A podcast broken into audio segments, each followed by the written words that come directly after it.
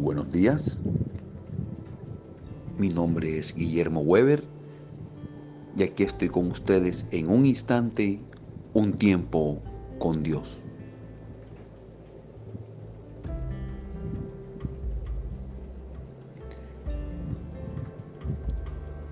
Ya lo pasado pasó. Dios hace cosas nuevas cuando le crees a Él. Números capítulo 22, versículo 28. Entonces Jehová abrió la boca al asna, la cual dijo a Balaam, ¿qué te he hecho que me has azotado estas tres veces?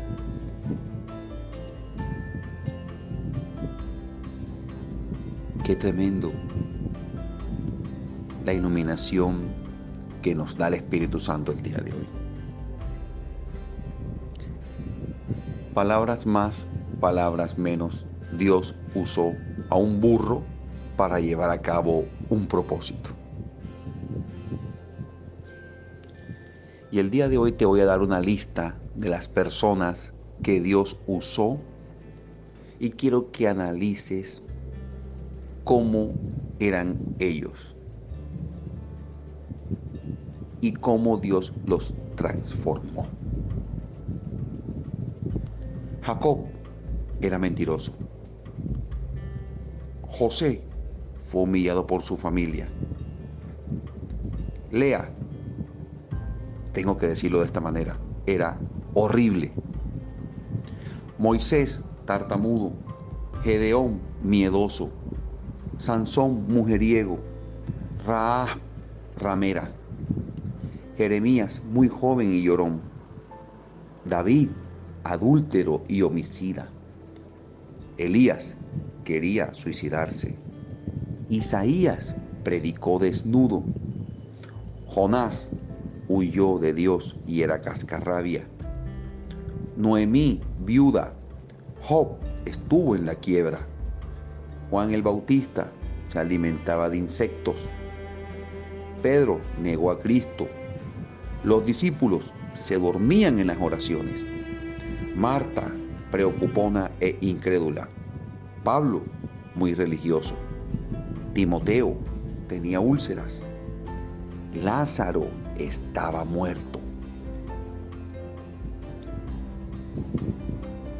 Se dieron cuenta que eran personas que tenían defectos, que no eran perfectas. Personas del común, como tú, como yo, pero que Dios las transformó y las usó para llevar a cabo un propósito divino, así como quiere hacer contigo. Si te pones en las manos de Él, si te sometes a Él, si vives bajo su providencia y soberanía, si crees más en Él y a Él. Dios quiere hacer cosas grandes en tu vida. Y cuando digo grandes, no quiero que lo tomes como abundancia de cosas materiales, que puede ser así. Pero hay, hay, algo más. Hay algo más que es lo espiritual que te lleva a tener paz, tranquilidad, a valorar las cosas de una manera eficiente, a valorar las cosas sean pocas, sean muchas, sea como sea, pero vas a tener siempre alegría, tranquilidad, paz, que créeme es lo que más necesitas. Déjate usar por Dios. Lo que pasó, pasó. Ya no se puede hacer nada, solo ponerte en las manos de aquel que te ama demasiado.